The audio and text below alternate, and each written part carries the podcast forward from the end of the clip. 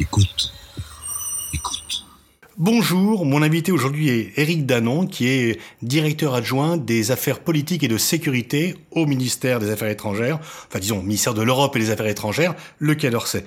Éric Danon, bonjour. Bonjour. Ah, merci de avoir répondu positivement à mon invitation. On va faire un peu un tour d'horizon des défis de la diplomatie française. Vous êtes un diplomate au long cours, vous avez occupé de nombreuses fonctions et vous êtes également considéré comme quelqu'un qui ne pratique pas la langue de bois, et ce qui est tout à fait appréciable. Euh, Est-ce que par rapport à la peut-être première question, on parle souvent du déclin de la France, que la France pèserait moins sur la scène internationale. J'imagine que de par vos fonctions, vos convictions et votre pratique quotidienne, vous battez en brèche cette idée, mais de quelle façon pouvez-vous la battre en brèche? Oh, il suffit, euh, comme toujours, de se comparer aux autres et de sortir des débats franco-français. Citez-moi un seul pays d'Europe, par exemple, qui, euh, sur la scène internationale, pèse finalement aussi bien en hard power, comme on dit, c'est-à-dire par la présence militaire qu'en soft power, autant que la France. Donc, euh, comme toujours, c'est en se comparant avec les autres que l'on trouve sa juste place. Bien entendu, par rapport à la tendance actuelle qui voit les grandes puissances comme euh, les États-Unis, la Russie et la Chine, euh, aujourd'hui conduites par des hommes qui euh, sont très présents dans le débat public international, on a l'impression effectivement de ne pas être dans la même catégorie de joueurs. Mais c'est pas tant ça qu'il faut euh, regarder que euh, le travail que nous faisons à long terme et qui, à mon sens, euh, porte toujours ses fruits. Simplement, c'est vrai que le monde aujourd'hui traverse une phase d'instabilité, d'imprévisibilité. Certains parlent même de chaos et que il est parfois difficile de tirer son épingle du jeu, mais nous nous y efforçons. Donc le, thème du déclin de la France serait vraiment une sorte de, débat typiquement français qui n'est pas constaté lorsque l'on sort de nos frontières.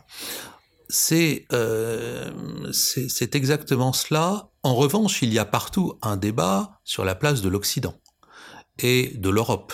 Et donc, euh, ce débat que nous considérons comme franco-français du déclin, nous le voyons dans beaucoup de pays européens et de façon générale sur une interrogation sur euh, l'Occident euh, à travers deux ou trois problématiques. La première, c'est celle du progrès, du progrès de l'humanité qui a été un vecteur essentiel de, de l'Occident Aujourd'hui, euh, il devient plutôt une dimension anxiogène. Partout dans le monde, le progrès est considéré autant comme source de progrès justement que de source d'angoisse. C'est un point fondamental. Le deuxième point, c'est que euh, l'Occident, par le modèle de croissance qu'il a prôné, au fond, euh, a contribué à la dégradation environnementale et de la planète, et partout dans le monde aujourd'hui, sur ce modèle libéral, euh, à bien des égards prédateur, euh, consommateur de ressources, il y a des interrogations de toute nature. Enfin, vous avez euh, autour d'une globalisation vécue comme une occidentalisation du monde, des réactions de rejet de tous ceux qui se sentent exclus de ce vaste mouvement ou qui refusent de s'y intégrer, réactions de rejet qui vont euh, de simples replis identitaires ou communautaires jusqu'aux formes très abouties de la révolte. Alors le Quai d'Orsay a changé de nom euh, avec euh, la mise en place, avec l'entrée en fonction du nouveau président. C'est désormais le ministère de l'Europe et des Affaires étrangères, donc il y a une insistance toute particulière sur la notion d'Europe. Pourtant, le moins que l'on puisse dire, c'est que l'Europe est profondément en crise avec euh, des accords importants entre les pays membres, le Brexit, euh, euh, un manque d'unité sur la plupart des grands dossiers et des élections au Parlement européen qui s'annoncent relativement mal avec une très forte poussée de l'extrême droite, prévisible. Oui, c'est justement parce que l'Europe traverse une, passe difficile, une phase difficile, que euh, le président de la République euh, a souhaité justement mettre l'accent sur le projet européen de la France et euh, montrer ainsi clairement que notre destin s'inscrit dans celui de l'Europe. Alors oui, l'Europe est en crise, on pourrait presque dire une triple crise. La première crise, c'est celle de l'espérance politique. Au fond, l'Europe ne fait plus rêver comme elle a fait rêver les peuples. Elle a fait rêver sur sa capacité à euh, établir la paix entre les peuples européens et à l'extérieur. Et puis elle a fait rêver par sa capacité à euh, amener tous les pays européens, y compris ceux d'Europe centrale et orientale, à la démocratie, la paix et la démocratie. Mais quoi après? Le problème, c'est que aujourd'hui, nous avons du mal à trouver ce qu'on pourrait appeler le troisième rebond. On a essayé l'Europe sociale, l'Europe ceci, l'Europe cela, et ça reste difficile. Et on voit que aujourd'hui, la perception de l'Europe par les populations, et c'est la deuxième crise, est problématique en ce que les Européens considèrent que l'Europe ne les protège pas ou ne les a pas protégés suffisamment. C'est une question de perception. La réalité est tout autre. Mais demandez aux Grecs s'ils ont l'impression que l'Europe les a protégés dans la crise financière. Demandez aux Italiens s'ils considèrent que l'Europe les a protégés dans la crise migratoire. Demandez même aux Français et aux Belges s'ils considèrent que l'Europe les a protégés euh, face au terrorisme. Eh bien, le sentiment, c'est que non. Alors qu'en fait, oui, mais le discours du oui n'est pas très audible. Et donc, vous avez cette idée qu'au fond, l'Europe ne les a pas protégés de la part des Européens, d'où le repli sur euh, les frontières, c'est-à-dire le repli national presque partout en Europe et les tentations centrifuges, comme on le voit aujourd'hui avec le Brexit. Et puis la troisième crise, c'est ce que l'on pourrait appeler un peu violemment la relégation stratégique de l'Europe dans le monde. Partout dans le monde, nous voyons revenir des politiques de puissance, des affrontements de puissance, or et, des courses aux armements. Or, l'Europe, euh, au fond, euh, a toujours eu dans l'idée qu'elle pourrait affronter la mondialisation grâce à sa capacité économique. Et elle a donc délégué sa puissance à l'OTAN et euh, derrière cela Américains. Sauf qu'à partir du moment où les États-Unis eux-mêmes aujourd'hui introduisent un doute dans cette alliance et que les pays européens en conséquence se divisent autour de l'alliance, à ce moment-là, eh bien, ils se retrouvent dans des situations euh, anxiogènes et ils ont l'impression de ne pas peser en tant qu'Europe d'un point de vue politico-militaire sur le reste du monde. Alors le président Trump lance un défi à l'Europe. Le moins que l'on puisse dire, c'est que il ne semble pas être un partisan convaincu euh, de l'alliance ou de la façon de traiter les pays européens en alliés. Le président Macron avait pour objectif d'aller vers l'autonomie stratégique européenne. Il était, c'était quelque chose qui était fortement inscrit dans son programme et dans ses actions. Mais est-ce que c'est possible vu l'état de la division de l'Europe? Et est-ce que finalement la France n'est pas un peu isolée dans cette démarche vers l'autonomie stratégique européenne avec euh, des pays européens qui sont tellement habitués à la dépendance qu'ils ont du mal à en sortir, même s'ils sont un peu molestés par le président Trump. Moi, je ne crois pas qu'elle soit isolée, je crois qu'elle est en avance. Mais lorsque vous êtes en avance et que vous essayez d'entraîner les autres, eh bien, euh, il faut les faire bouger et ça n'est pas toujours facile. Mais quand même, les initiatives prises en ce sens vers l'autonomie stratégique, que ce soit euh, le couple franco-allemand, que ce soit l'initiative européenne d'intervention ou d'autres initiatives de ce type autour de euh, euh, la construction de matériel militaire en commun, d'armement, etc., eh bien, quand même, je ne crois pas que nous soyons isolés. En revanche, ce qui est sûr, c'est que le président Trump a introduit euh, dans l'alliance un coin, pourrait-on dire, obligeant d'une certaine façon certains pays à dire ah ben, vu la situation, nous devons suivre les Américains, quelle que soit leur demande, y compris financière, vis-à-vis de l'alliance, et d'autres qui disent non, devant cette attitude du président Trump, eh bien, euh, nous devons justement trouver des éléments d'autonomie stratégique européenne. Là, comme dans beaucoup d'autres sujets, Trump a réussi à diviser et à cliver l'Europe. Alors, euh, la première question qu'il faut se poser, c'est effectivement les conséquences de cette attitude américaine c'est la première. Beaucoup de, de, de, présidents avant lui, en fait, depuis que l'OTAN existe, les présidents américains demandent un rééquilibrage financier au sein de l'alliance, ce qu'on a toujours appelé le partage du fardeau. Mais la responsabilité historique de Trump, c'est de lier l'automaticité de la défense, ce que l'on appelle l'article 5 du traité, de lier l'automaticité de la, de la défense au fait que les Européens payent. Et là, il y a quelque chose de tout à fait nouveau et euh, qui rend euh, le débat euh, très très pénible aujourd'hui au sein de l'Alliance Atlantique. Alors, effectivement, face à cette cette espèce de, de changement complet de paradigme à l'intérieur de l'Alliance Atlantique, c'est vrai que les pays de l'Alliance euh, ont tendance à être divisés. Dans cette division, nous sommes en pointe sur l'idée que nous ne pouvons pas rester dans cette situation-là, d'autant plus au fond que, comme l'a posé un jour euh, Madame Merkel, la question qui se pose, c'est est-ce que les alliances sont éternelles? Et si les alliances ne sont pas éternelles, alors il faut aller vers des éléments d'autonomie stratégique. Est-ce réaliste Oui, tant que, et c'est le cas jusqu'à présent, euh, ce qui est proposé aux Européens, c'est, j'allais dire un peu rapidement, un produit de complémentarité, mais pas un produit de substitution.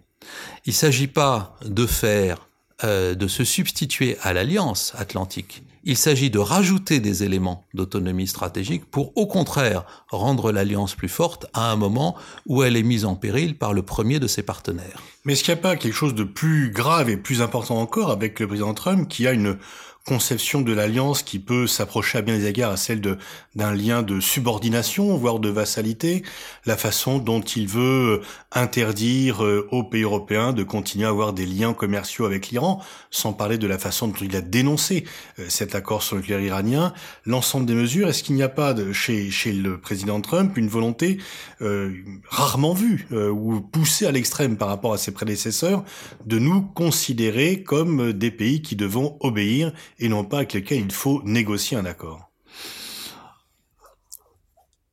L'attitude du président Trump vis-à-vis de l'Iran, qui se traduit par une, euh, une pression très forte, c'est une pression, une attitude qui s'exerce sur tous les pays du monde et pas seulement sur nous. C'est-à-dire, c'est pas seulement euh, Trump qui considérerait que oui, euh, l'Europe plus admissible pour nous. Non, d'accord, mais je veux dire par là que c'est plus une question de rapport de force mhm. exprimé avec, je dirais, la violence et la brutalité du président Trump, que une question de vassalité des Européens par rapport à ça. Alors évidemment, la pression est forte sur ce qu'on appelle les E3, c'est-à-dire les trois pays européens, Royaume-Uni, Allemagne et France, qui, sont, qui sont partis à cet accord nucléaire avec l'Iran.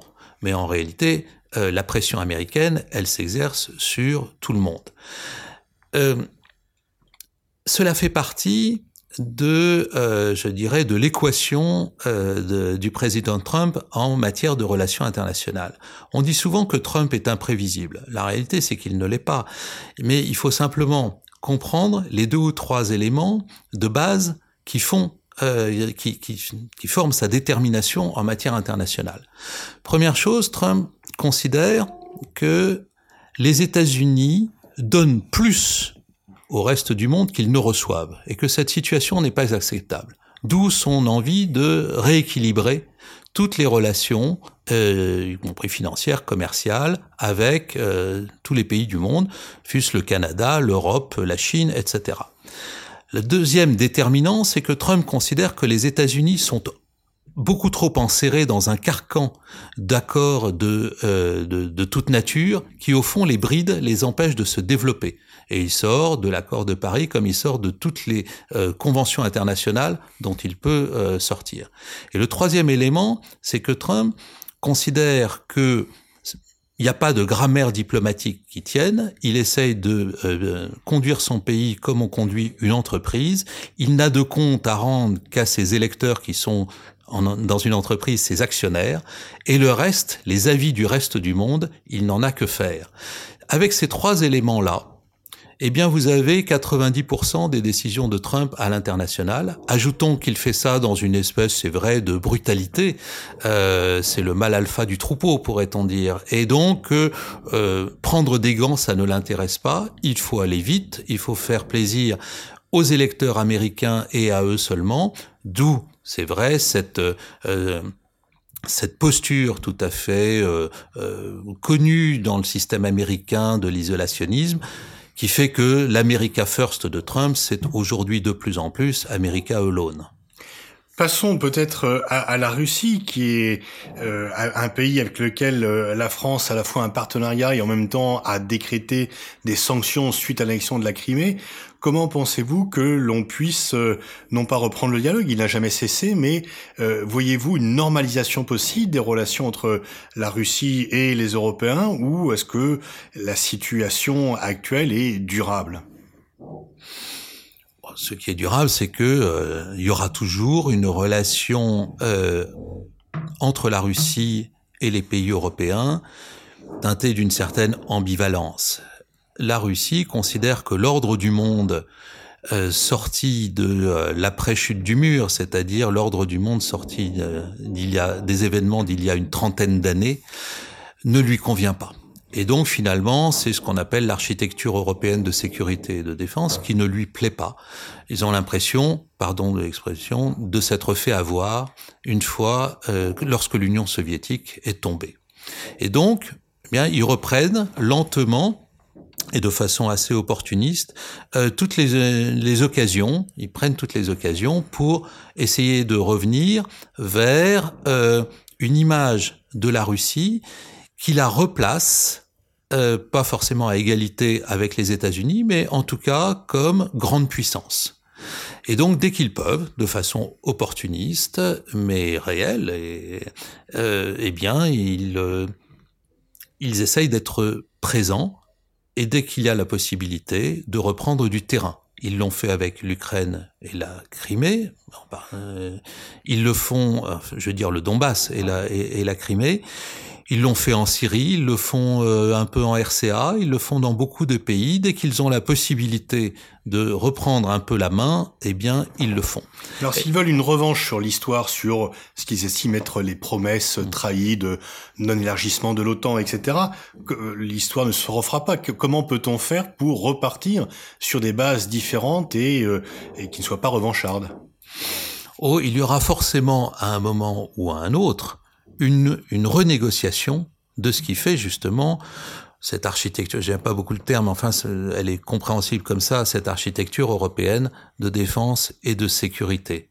Cette négociation aura lieu forcément un jour. Ce qui se passe actuellement, c'est que la Russie, qui a toujours réclamé d'ailleurs euh, cette renégociation, elle essaye de se placer à l'aube de cette négociation dans un rapport de force. Et donc, euh, actuellement, elle est dans une phase où eh bien, euh, elle se réarme, elle, euh, elle affirme que euh, sa, place dans le monde, dans le système multilatéral, etc. Lorsque cette négociation recommencera, on verra bien quand. Il faudra que l'Europe, elle aussi, soit en ordre, j'allais dire, de négocier, et ainsi que les États-Unis. On verra bien. Est-ce que nous y perdrons de, ou est-ce que nous y gagnerons? Nul ne le sait. Ce qui est sûr aujourd'hui, c'est que la situation actuelle, dans laquelle progressivement la Russie rogne sur tout ce qu'elle peut rogner pour et euh, se développe partout où elle peut se développer pour reprendre sa place et essayer de retrouver une grandeur passée, eh bien, euh, on ne peut pas continuer comme ça puisque les sanctions en face sont ont un, impact économique, mais ne suffisent manifestement pas à lui faire changer d'attitude. Le, grand duel qui se prépare, c'est celui entre Washington et Pékin, le piège de Thucydide, pour reprendre une théorie très très en vogue. Quelle doit être l'attitude de la France et de l'Europe par rapport à cela? Qu'est-ce que l'on peut faire, non seulement par rapport à la Chine, quelle politique chinoise doit-on avoir et euh, comment réagir par rapport euh, à cette relation euh, sino-américaine? Bien, il faut essayer de montrer que il faut sortir de ce qu'on a pu penser être à un moment la perspective d'un G2. Euh, au fond, ça ne marche pas. Et euh, aujourd'hui, nous sommes dans une configuration très spéciale, très particulière, parce que le président Trump rejette le multilatéralisme tel que nous l'avons euh, connu, et la Chine essaye de mettre en place un nouveau multilatéralisme suivant un des paradigmes qui ne sont pas les nôtres, nouvelle route de la soie, Shanghai, etc. Donc, il faut essayer de se placer en montrant d'abord l'importance économique de l'Europe à la fois comme marché euh, d'importation et d'exportation, et se placer dans le fait que les règles que nous prônons sont à terme celles qui sont le plus efficaces et les plus euh, utiles pour tout le monde. Et je pense que de toute façon, si aujourd'hui le dialogue entre la Chine et les États-Unis euh, va déboucher à un moment ou un autre sur une nouvelle relation entre deux, en réalité, il ne pourra pas y avoir un accord entre deux qui se fasse sur le dos du reste du monde. Et quand on pense au reste du monde, ce sont quand même les Européens qui seront en première ligne pour influencer les paradigmes futurs. Le président Macron, dans son discours devant les ambassadeurs en août dernier, a parlé du projet des routes de la soie comme étant à la fois un projet structurel extrêmement important, mais à vocation hégémonique. Comment on voit que la Chine essaye de diviser les Européens avec le groupe 16 plus 1 Est-ce que là, est-ce qu'il y a, on parle souvent du défi chinois, est-ce que la réponse européenne est à la hauteur de ce défi? Mais l'histoire, c'est euh, une suite euh, de, de, rapports de force où euh, on voit un pays monter en puissance à un moment, et puis quand cette montée en puissance devient très forte, les autres se mettent à réagir, et puis le, le, le, pays lui-même, toujours à un moment ou un autre, est confronté à des problèmes intérieurs liés à son modèle même de croissance et d'économie. On verra bien. Moi, je crois qu'il y aura forcément en face de la Chine euh, certaines adaptations. Il faut aujourd'hui, en tout cas, travailler avec nos partenaires pour savoir comment répondre, et c'est à ce stade ce qui nous manque le plus. Nous n'avons pas de réponse coordonnée alors que l'Europe en tant que puissance économique pourrait tout à fait euh, faire entendre sa voix directement euh, du côté de Pékin. Aujourd'hui, euh, les divisions européennes sont en train effectivement de se payer au niveau international. Merci Eric Danon pour ce tour d'horizon euh, sur la France et les grandes puissances qui l'entourent. Merci à vous.